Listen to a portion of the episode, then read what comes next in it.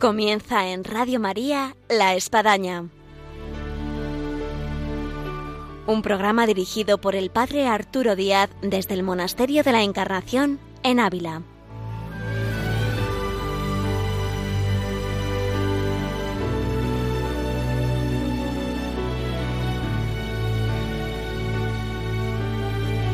Hola, buenos días. Les habla el Padre Arturo Díaz. Bienvenidos a La Espadaña. Y en esta mañana de viernes, aquí en Radio María, vamos a tener un programa muy interesante porque es un testimonio sacerdotal de alguien que ha, llegado hace poco a la ordenación sacerdotal y que nos va a relatar sus experiencias. Y con nosotros tenemos a Álvaro Sánchez Said Pardo. Con él vamos a conversar y comenzamos este nuestro programa. Bienvenidos a La Espadaña.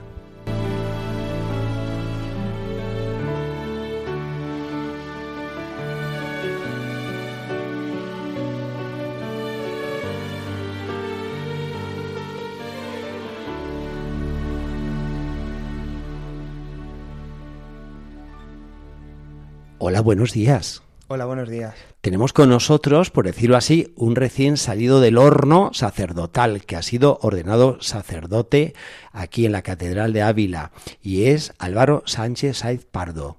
Sí.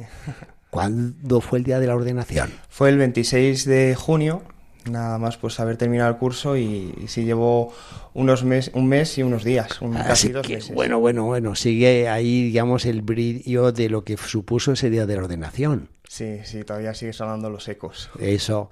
Oye, como la gente aquí no nos ve, Álvaro, ¿cuántos años tienes? Pues tengo 27 años. Muy bien, ¿y eres de? De Ávila. Bueno, además de aquí de Ávila Ávila. De Ávila Ávila. Así que vamos a hablar con un sacerdote eh, recién ordenado, abulense, de esta diócesis. Y yo comenzaría, Álvaro, por una experiencia que la tienes calentita y por eso es fácil. Eh, ¿Qué supuso para ti el día de la ordenación donde oyes después de cuántos años de preparación? Siete años. Después de siete años, verte que vas subiendo esas gradas hacia el altar en la catedral y que está el obispo para imponerte las manos. Eh, las fotos a veces intentan eh, que nos guardemos un recuerdo de por vida, teniéndola ahí, esa foto cercana, quizás en el escritorio, en la mesa, en el salón, eh, no digamos ya en casa de tus padres o de los abuelos, ¿Tú cómo podrías definir ese momento de subir hacia las gradas del altar? Pues sí, porque además durante los siete años no vas viendo a tus compañeros que son los que suben, son los que suben y ya hay un momento y dices, es que estoy yo aquí. Es más, yo recuerdo haberte visto muchas veces de acólito. Claro, dices, ahora, ahora, ahora me toca a mí y que otros acoliten, ¿no? Dices, esto va bastante en serio, ¿no? Y, y sobre todo, pues mucho gozo de de la misericordia de Dios, ¿no? Porque eh, se me pasó rapidísimo, súper rápido, y dices, es que ya soy cura. O sea, de repente tú verte ahí y dices, ya, ya ha pasado todo. Y, Como que te tienes que pellizcar, ¿no? Sí, no, no es real, digo, pero esto es, esto es así, ¿no? Y entonces, claro, pues, pues un momento de mucho, de mucho goce y mucha gratitud. Fueron muy bonitas las palabras que dijiste al término de la ceremonia, ante la bendición final eh, ¿qué, podías sentir con esas palabras que expresabas? Pues mucha emoción, de hecho me, emocioné. Yo que no solía emocionarme, últimamente estos años pues, pues me emociono, ¿no? Dicen que los abulenses somos así gente dura como la, piedra de la muralla. Pues, pues, siempre hay grietas, hay grietas de sentimientos y, y, efectivamente, o sea, ver ahí todo tu recorrido, todo, todo tu, tu, historia, ¿no? Y además una historia que, que, se hace vivo porque te están acompañando ahí en la asamblea, pues uno se rompe, ¿no? De, de todo ese, de toda gratitud. Madre, dentro de eso tú tienes una familia muy bonita. Y yo vamos viéndoles a ellos y a tu abuelo con 92 años en silla de ruedas, eh, un hombre tan de iglesia como la familia. Eh, ¿qué, qué, supuso para ti ver eh, ese entorno familiar ahí en primera fila y también un buen número de amigos y conocidos? pues, pues toda alegría, ¿no? Todo, toda emoción, porque son con los que he compartido vida, son con los que he crecido en la fe y, tenerlos ahí, pues, pues era muy importante. Y yo agradezco mucho que viniesen, pues, para hacer un momento intenso. Ahora, dando marcha atrás, lo que supuso siete años de preparación para llegar al día de tu ordenación, más luego todo el tiempo previo de lo que supuso eh, ese rumbo vocacional, esa decisión, Eh, ¿Cómo ves tú todos esos orígenes de lo que eh, supuso dar el sí en un momento al Señor? Pues yo lo veo muy en clave de, de historia de salvación, ¿no? Que es lo que se suele decir de... Porque sí que es verdad que pues eso, vas teniendo miedo, vas teniendo, hay a veces, ¿no? Que te ves como que el sacerdocio pues es algo muy grande, ¿no? O como cualquier vocación, ¿no? Pero que, que, es algo a lo que tú no puedes llegar, ¿no? Que te ves muy limitado y sin embargo, pues ves que el Señor pues te va poniendo personas, te va, te va mandando su ayuda, te va mandando su gracia. Porque, ¿cuál ha sido así tu recorrido vocacional? Bueno, pues yo suelo ponerlo desde mi familia, como ha dicho, ¿no? Porque mi familia es quien me anunció la fe pero es cierto que cuando haces experiencia de fe, pues es, y cuando así lo hice, fue en el momento de la confirmación, que es cuando me apunté a catequesis de confirmación y, empecé a experimentar pues que, que Dios, ¿no? Que Dios está vivo, que, que, Dios es verdad y que Dios está presente en mi vida, ¿no? A mí de pequeño pues me gustaban mucho las cosas de Dios y, leía pues eso, leía los típicos cómics de Jesús y, y la Biblia infantil, ¿no? pero entrar en relación con él fue sobre todo en la, a partir de la etapa de confirmación y es ahí donde empezamos pues esta, esta aventura de, amor, ¿no? Y, y, en ese proceso de confirmación pues para llegar a, Yo creo que es muy interesante lo que estás diciendo porque rompe un poco esquemas. A veces eh, tiende la gente a decir, oye, bueno, es importante que haga una carrera, que tenga una novia, que a lo mejor tenga una, una experiencia laboral. Eh, ¿Se puede llegar a tener vocación en una etapa tan difícil como la adolescencia? Se puede, se puede porque... Que te vean.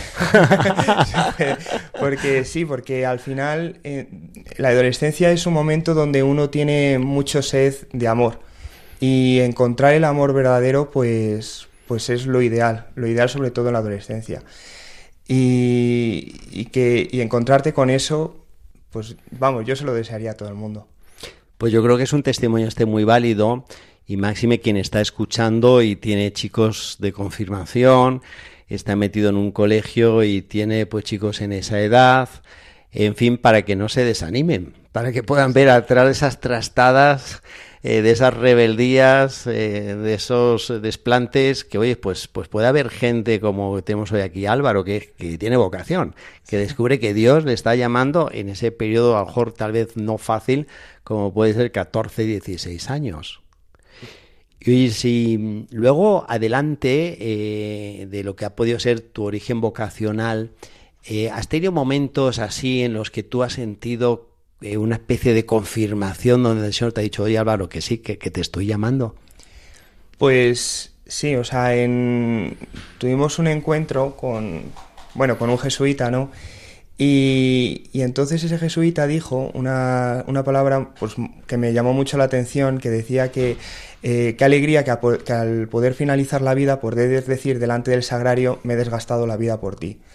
Y yo por eso quiero mucho a los sacerdotes mayores, ¿no? Porque son los que se han desgastado la vida por Cristo, ¿no? Y, es yo también lo que deseo, ¿no? Poder decir al final de mi vida, he desgastado mi vida por ti. Y es lo que, lo que me conmueve, ¿no? A llevar ese compromiso en la vida diaria, en el día a día.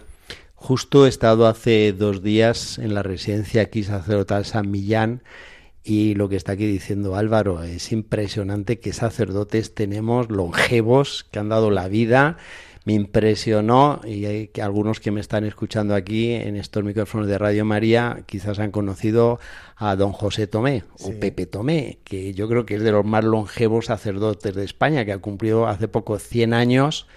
Además ha roto la cadera hace 3-4 meses y, ya está de vuelta por ahí, dando vueltas al menos en la residencia y antes salía, bien, eh, salía fuera y que ha sido, vamos, todo un prototipo y un ejemplo sacerdotal.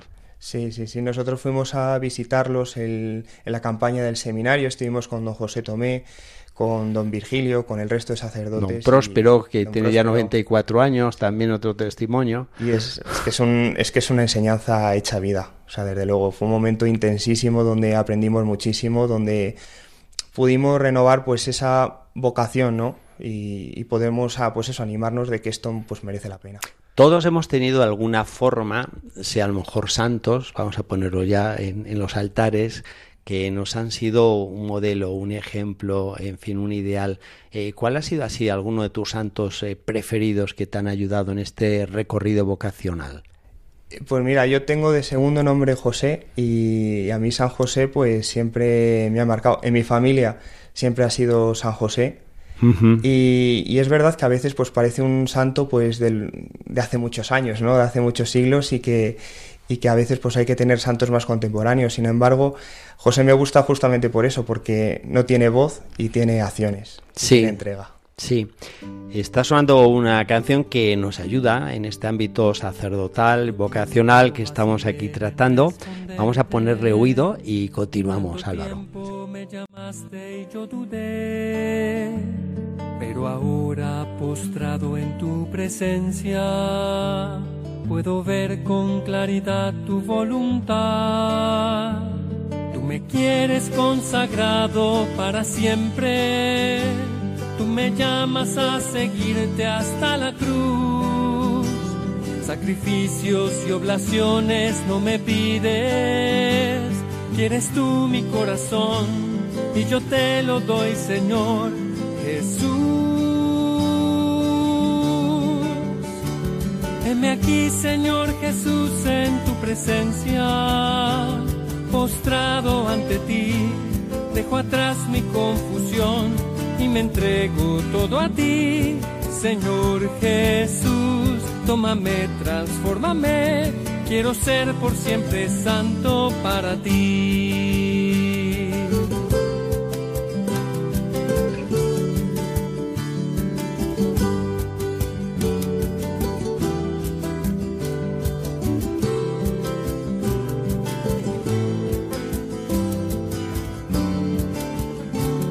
Me quieres consagrado para siempre. Tú me llamas a seguirte hasta la cruz. Sacrificios y oblaciones no me pides. Quieres tú mi corazón y yo te lo doy, Señor Jesús. Heme aquí, Señor Jesús, en tu presencia postrado ante ti, dejo atrás mi confusión y me entrego todo a ti, Señor Jesús. Tómame, transfórmame, quiero ser por siempre santo para ti. Heme aquí, Señor Jesús, en tu presencia, postrado ante ti, dejo atrás mi confusión y me entrego todo a ti Señor Jesús, tómame, transfórmame, quiero ser por siempre santo para ti.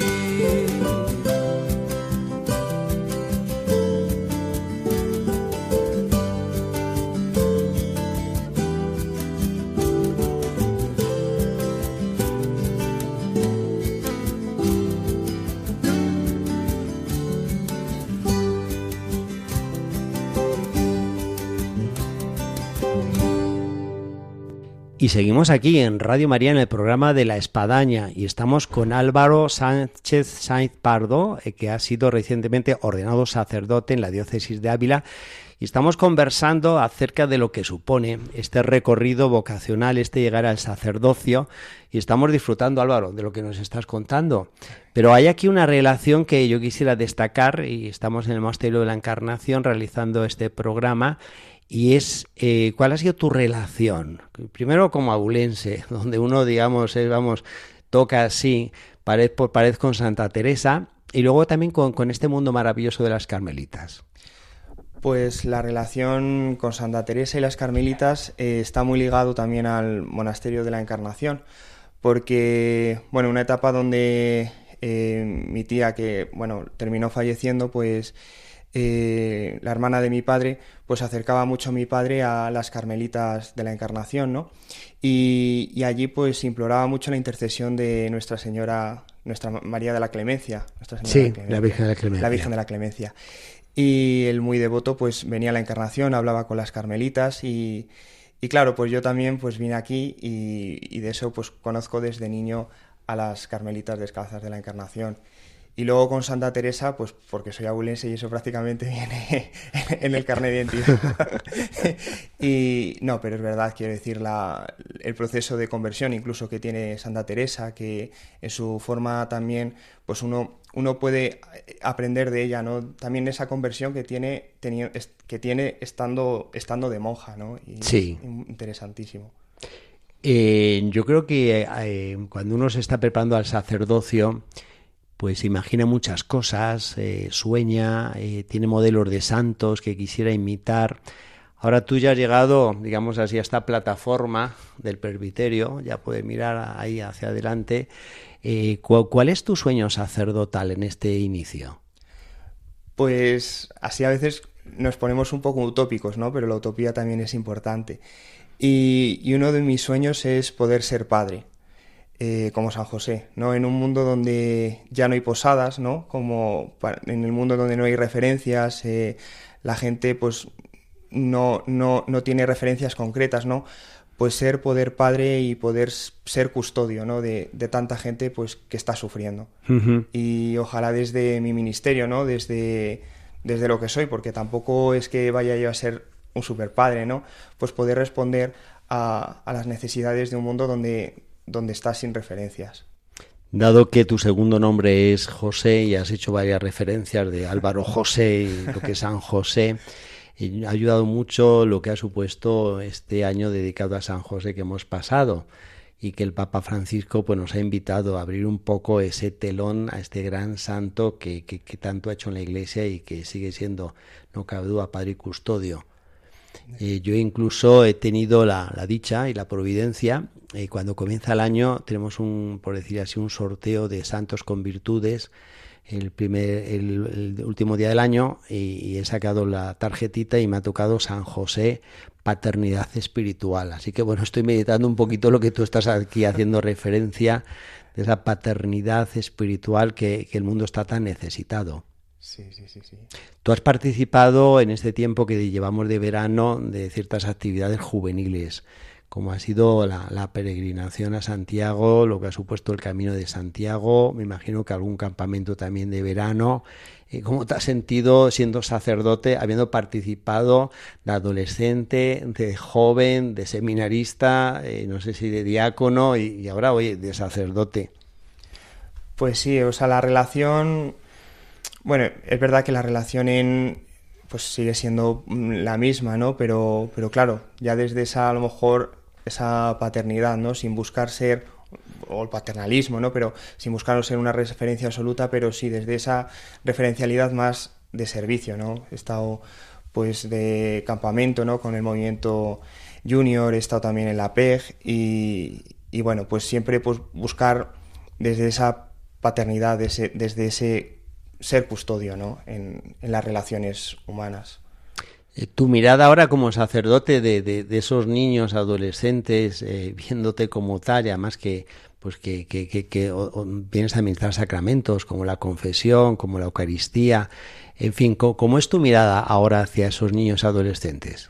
Pues desde luego es, es una mirada que, que verdaderamente me santifica. O sea, es increíble. Yo, mm, desde que he empezado a confesar, ¿no? Desde que la gente, pues, se me ha empezado a abrir, he dicho, eh, es un testimonio ¿no? de cómo la gente busca a Dios y está deseosa de Dios. Eh, y a veces no lo expresan explícitamente y no son totalmente conscientes, ¿no? pero buscan ese amor que hablábamos antes que es eterno. Y, es verdad, o sea, y es algo que me santifica porque, porque digo es que esto merece la pena, o sea, es, es muy grande, ¿no? El día de tu ordenación, eh, nuestro obispo, don José María Gil Tamayo, ya te dio ahí mismo la misión. Sí de estar en una de las parroquias aquí de Ávila, San José Obrero, y a su vez también de, del colegio eh, Pablo VI, ahí de capellán de un colegio con muchos chicos. Eh, ¿Cómo te ves? O, ya te has visto en el colegio, no porque están de vacaciones, pero en la parroquia sí. En la parroquia, muy bien, o sea, la parroquia, porque es una parroquia muy familiar, ¿no? Y, y eso es lo que intento, ¿no? Pues meterme y comprometerme dentro de, de esa familia. Y, y, muy bien, la verdad que, o sea que el destino pues es muy bueno y luego también va unido porque el colegio, el Pablo VI, pues está al lado de la parroquia y, buscando, bueno, pues también ese, esa conexión entre colegio y parroquia. cuando comiencen las clases y suene la campana y se entra al colegio y te vean a ti el sacerdote y algunos ya te conocían. Sí, ¿no? Entonces me imagino lo que será ese encuentro entre el Álvaro seminarista y el Álvaro sacerdote capellán del colegio. Sí, sí, sí, será tanto, eh, tanto, como los chicos como los profesores también, sí, será a ver cómo es. Esto va a ser una sorpresa, eso está septiembre, pues no podremos palparlo. Tendremos que hacer otro programa luego. de experiencias, ¿no? En el colegio, sí. Yo tengo una experiencia, al poco tiempo de ser ordenado sacerdote me mandaron a Brasil y estuve en un colegio ahí y claro, la situación no, no, no era muy, muy fácil, hacía mucho tiempo que no había capellán en el colegio y para mí de repente fue algo increíble que, que en ese primer día se me acerca una niñita en el patio y me dice, oye, ¿dónde has conseguido este disfraz? Porque era la época de carnavales. Digo, oye, pues este disfraz me ha costado 10 años. Así que bueno, son anécdotas de estrenos en los colegios, en el patio, en el recreo, donde hay que estar muchas veces, ¿no?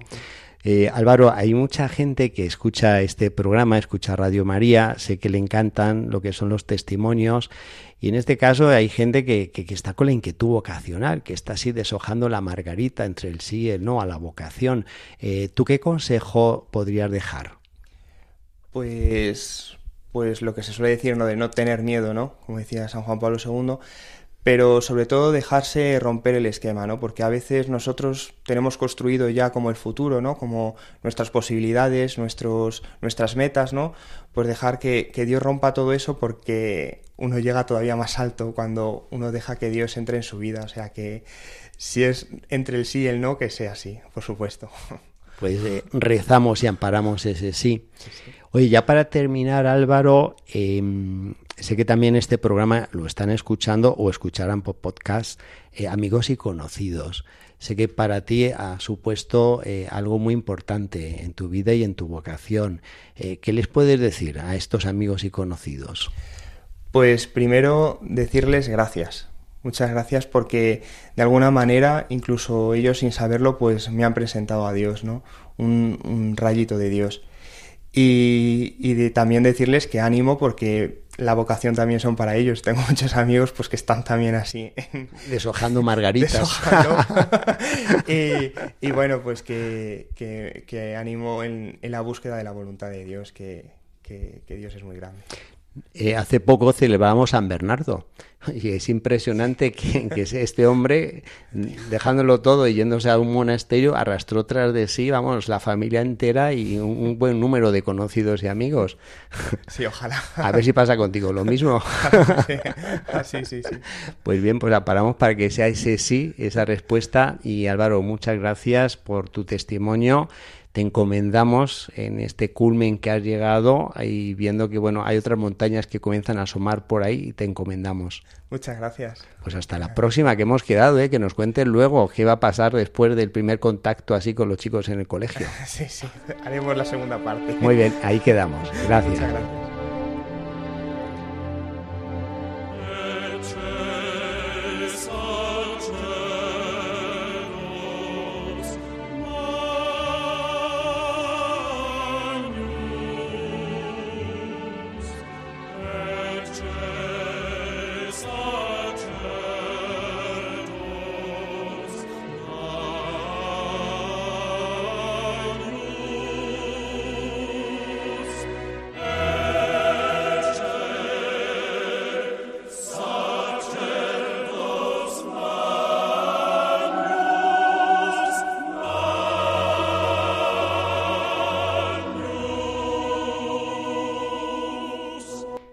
Llegamos así al final de nuestro programa del día de hoy en La Espadaña, en Radio María, con este testimonio de Álvaro Sánchez Said Pardo, recién ordenado sacerdote aquí en la diócesis de Ávila y con el que hemos podido estar disfrutando de este recorrido vocacional y de estas experiencias. No cabe duda que esto nos lleva a que sigamos encomendando, rezando por las vocaciones y haciendo también de San José, que custodiemos esas vocaciones que están a nuestro alrededor. Muchas gracias por la atención y quedamos emplazados a nuestro próximo programa aquí en La Espadaña, en Radio María. Hasta entonces.